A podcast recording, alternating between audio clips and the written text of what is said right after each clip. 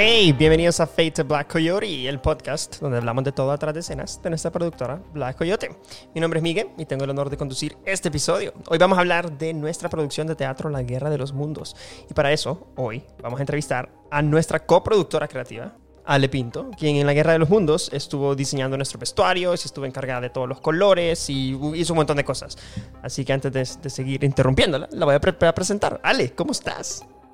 Hola, Miguel, súper bien. Por aquí, ¿tú? ¿Cómo estás? Súper bien. Seguimos en cuarentena, así que Ale está en el teléfono conectada con nosotros. Si se llega a cortar, no es mi culpa. Ale, qué bien, qué bien, qué bien. Gracias por acompañarnos. Mira, siempre hago la misma pregunta para empezar. ¿Quién es Ale Pinto? Súper difícil pregunta. A ver. Eh, bueno, nada, es una joven profesionista que siempre se ha dejado apasionar o se ha dejado mover por, por el arte y por la belleza.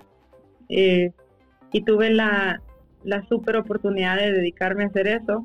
Estudié en la Universidad de Nueva York, en Abu Dhabi, artes visuales y hice una especialización súper especial en pues en filmmaking, sobre todo en, en, documentales. Entonces, bueno, más allá de eso, también pues he participado en un montón de producciones desde que estoy en la universidad y, independientemente de una especialización en particular, pues siempre me ha gustado pues colaborar y trabajar en cosas de arte en general. Me encanta, me encanta. Ale, y nosotros hemos colaborado en varios proyectos en el pasado y, y, en el futuro también, espero. Em, pero hoy estamos hablando de, nuestra producción de La Guerra de los Mundos, en la cual vos nos ayudaste siendo esta como que directo, no, no era como que dirección de arte, pero era más como que asesora de arte creativa en que, te encargaste de los vestuarios, te encargaste de todos los colores que vimos en el escenario. Em, así que estamos aquí para hablar de eso un poquito. Pero antes, eh, quería ponerles un pedacito de nuestro show para los que no lo lograron ver. Em, es una recreación de lo que pasó en 1938, cuando Orson Welles recreó el texto de la Guerra de los Mundos y todo el mundo se la creyó. Escuchamos un rat, pedacito pequeñito, pequeñito, pequeñito. Ahí va, el brazo gigante levantado. Destello verde. Nos están rociando con llamas.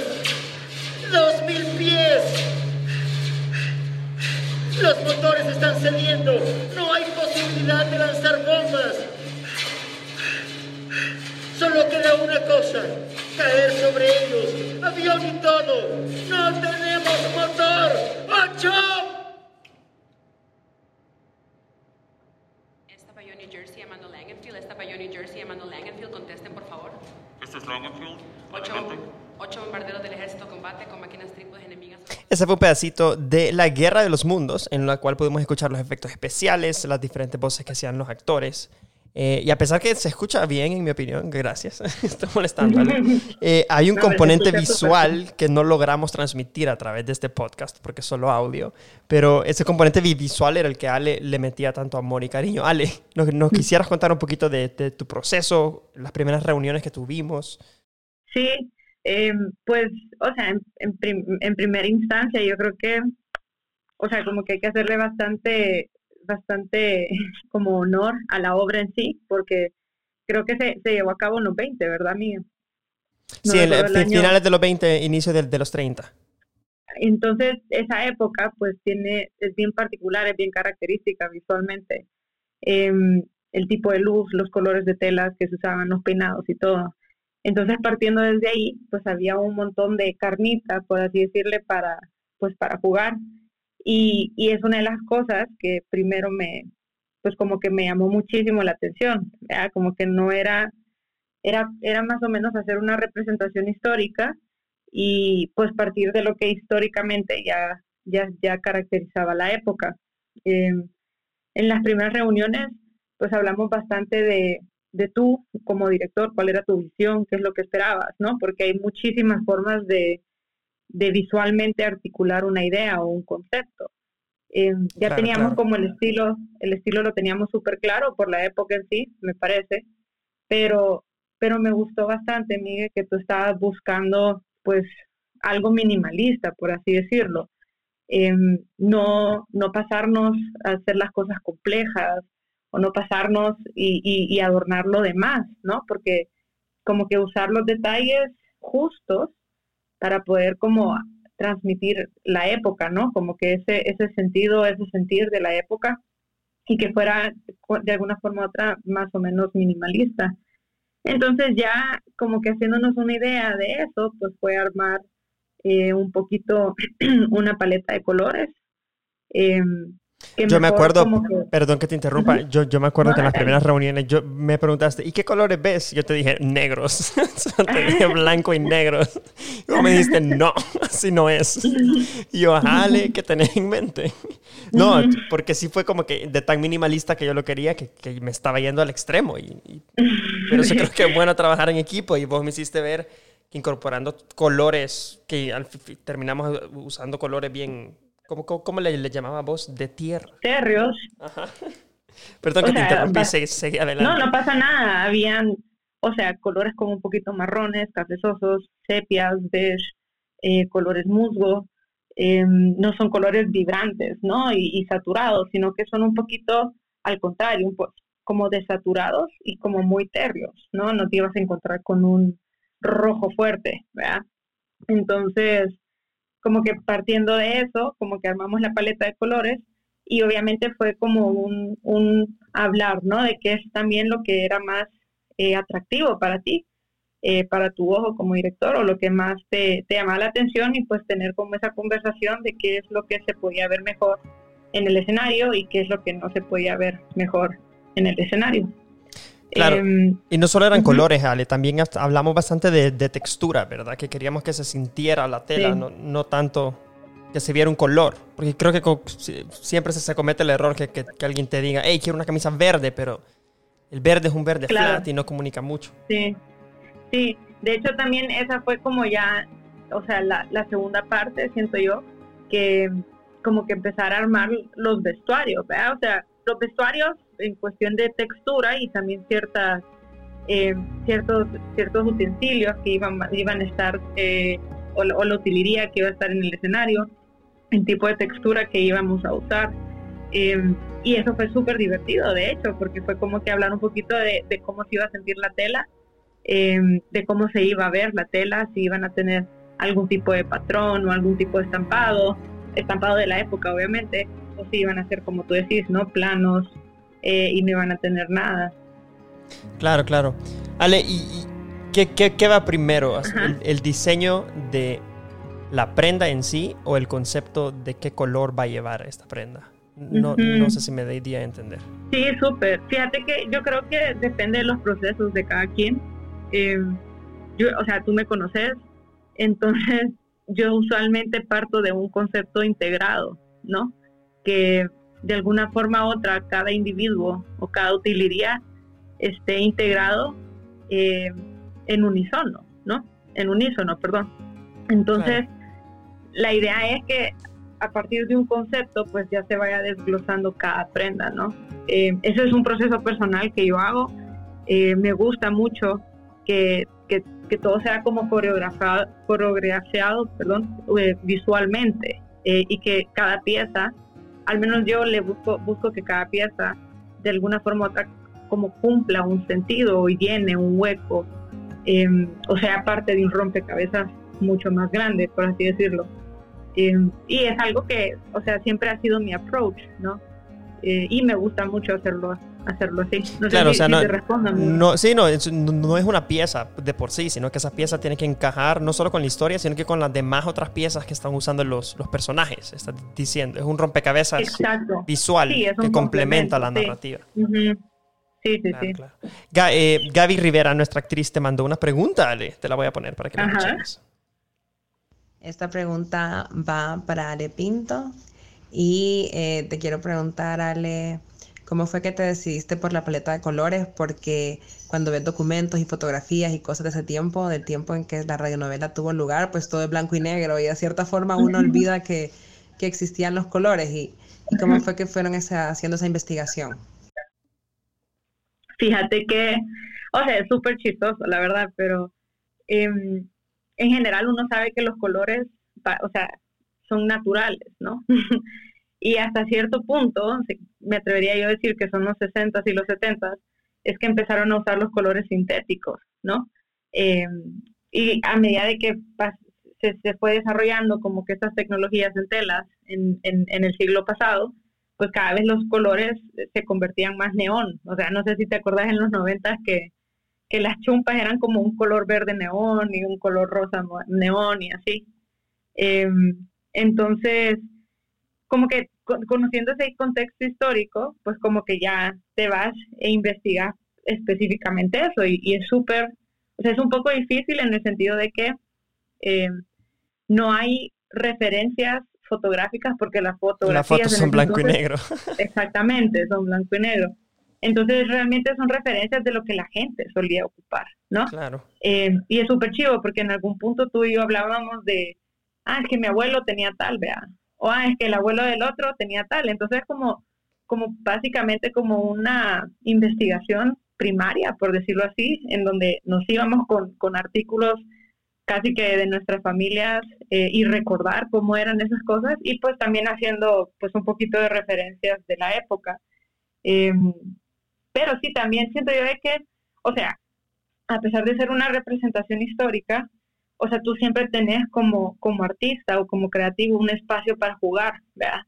Y la idea no es que te limite una, sobre todo con documentales o, o con representaciones históricas, la idea es que no, no limite tu postura como artista o, lo que tú quieres proponer. Entonces, siento yo que lo ideal, y respondiendo un poco a la pregunta de Gaby, es conociendo lo que era, ¿qué vas a proponer vos visualmente? Claro, o sea, no, no es eh, solo replicar el pasado, sino que es proponer algo nuevo para reimaginar este pasado y poder complementar la historia, es lo que estás diciendo. Exacto, porque inclusive, perdón, Miguel, solo para terminar la idea. Si tú hubieses, por ejemplo, si tú me hubieras dicho que querías que o sea, un ejemplo, que Orson Welles tuviera una postura moderna, pues inclusive hubiéramos podido desafiar esa representación histórica y ponerlo con atuendos un poco más modernos, ¿no? O, o, usar colores que contrastaran muchísimo más para que, le, para que llamara la atención el ojo o mostrar algún tipo de patrón visual a ese personaje en específico. Entonces, claro o sea, los pudimos haber vestido de marcianos si hubiéramos querido. Si, si, si, hubiera sido la ruta que queríamos tomar. Ajá. Tal cual. Sí, sí. Mira, eh, me en, este, en esta ocasión, más que en otras producciones que hemos llevado, en la prueba de vestuario, vos veías a los actores visiblemente impactados.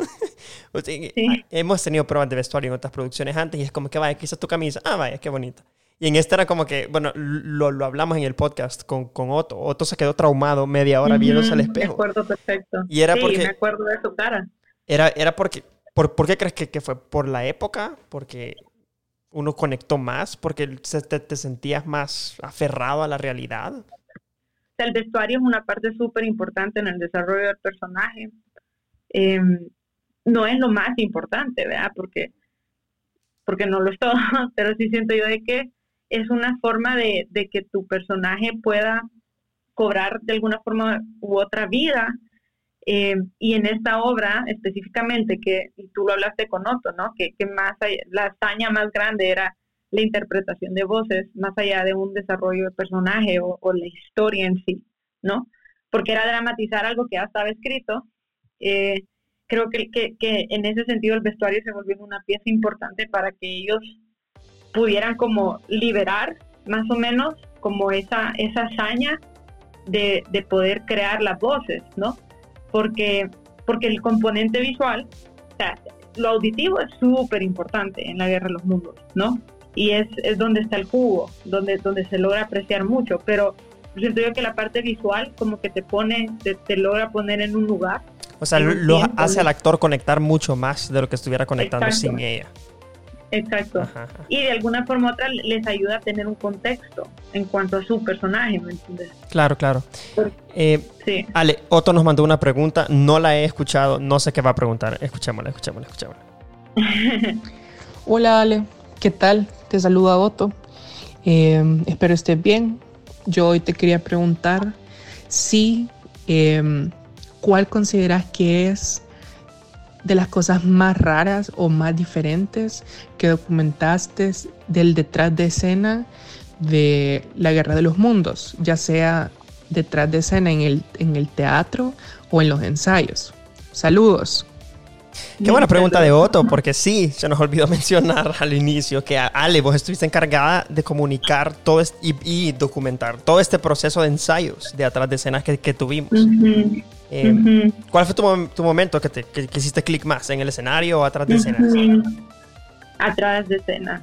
O sea, perdón, en el escenario, pero... Yo hice mal la pregunta, me refería en ensayos o atrás de escenas, perdona. No, no fueron los ensayos. Eh, digo, los ensayos es súper chivo, pero es un craft que se está desarrollando y está madurando. Entonces, creo que uno cuando tiene, o sea, partiendo de una experiencia de estas cosas, sabe que el ensayo pues, es un proceso, es una pieza. Pero cuando ya estás detrás de escena, es, es como una, es como un sentir completamente distinto.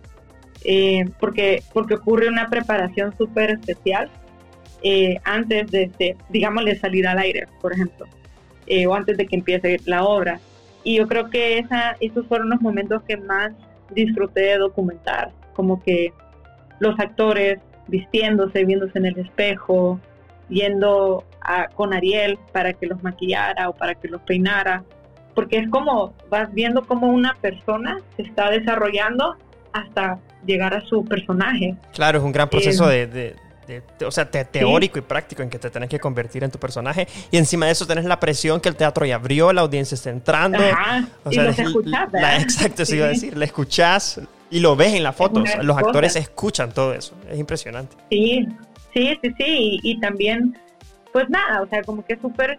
Obviamente el público nunca se da cuenta de eso, pero hay momentos que las cosas no salen como planeamos, ¿no? O sea, se te olvida una línea o o no sé, como que das un paso diferente a lo que usualmente lo dabas. O sea, cosas como súper pequeñas que ya luego como que escucharlas hablar detrás del escenario, detrás, pues como que es súper interesante también, porque es como, nada, o sea, como que es todo, es un proceso, es alguien que se está exponiendo a un público completamente vulnerable para darles el mejor entretenimiento, ¿sabes? Entonces, claro, claro. a, mí, a mí lo que más me encantó, Ale, de que vos lograste documentar todas estas texturas y detalles de las que hemos hablado desde el vestuario. Así que si, si no lo logran entender a través de este podcast, los links están abajo en los notes y métanse a blackcoyote.com porque ahí están la mayoría de fotos que Ale tomó. Ale, ¿cuál fue tu foto preferida? ¿Cuál fue tu foto preferida? Difícil. Obviamente las que eran mías, pero ajá.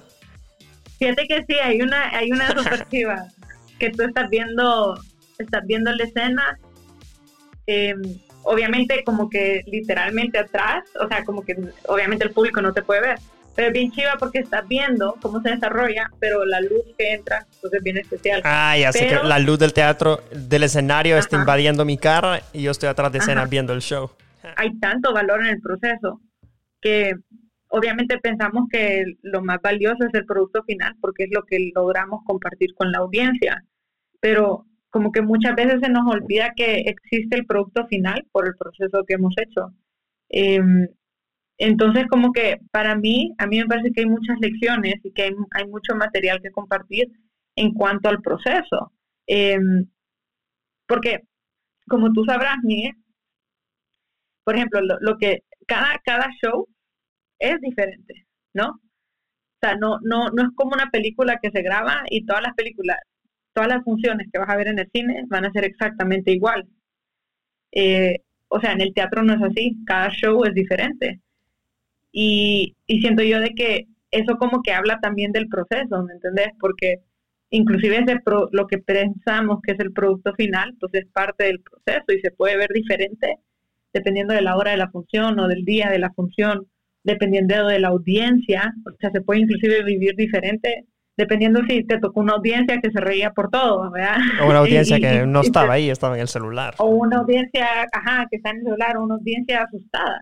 Claro, porque el actor está respondiendo a lo que la audiencia le está dando. Es un proceso de comer y, tragar. Tú como audiencia también sos un colectivo. O sea, no, no estás viendo las cosas aislados, sino que lo estás viendo con, y lo estás viviendo con reacciones de otras personas. Eh, alrededor tuyo. Entonces, para mí que creo que es una forma de, aliviar esa presión en el producto final, porque no es un producto final, y de complementarlo con toda esa trayectoria que hemos estado viviendo juntos, que es, es el proceso. Claro, eh, claro. Y, creo yo que es súper bueno compartirlo en, o sea, porque todos somos parte del proceso, hay gente que se puede unir al proceso, ¿sabes? Como que no hacer, o sea, como que más personas se involucren. Claro. En, en, sobre todo en El Salvador, con teatro y, y, procesos de arte. Ale, regresando al vestuario. Eh, dos preguntas súper rápidas. Eh, vos estuviste encargada de varios cambios de vestuario. Incluso creo que el cambio más rápido de, de Christy Barney fue, tenía menos de un minuto para cambiarse de un personaje a otro. ¿Cuál fue tu pieza? ¿Cuál, cuál, cuál fue la pieza de vestuario que te sorprendió porque quedó mejor? Y, y, segunda pregunta es, ¿qué pieza te sorprendió porque tuvimos que trabajar aún más en ella porque no quedó como pensábamos? Mm, híjole, qué difícil pregunta.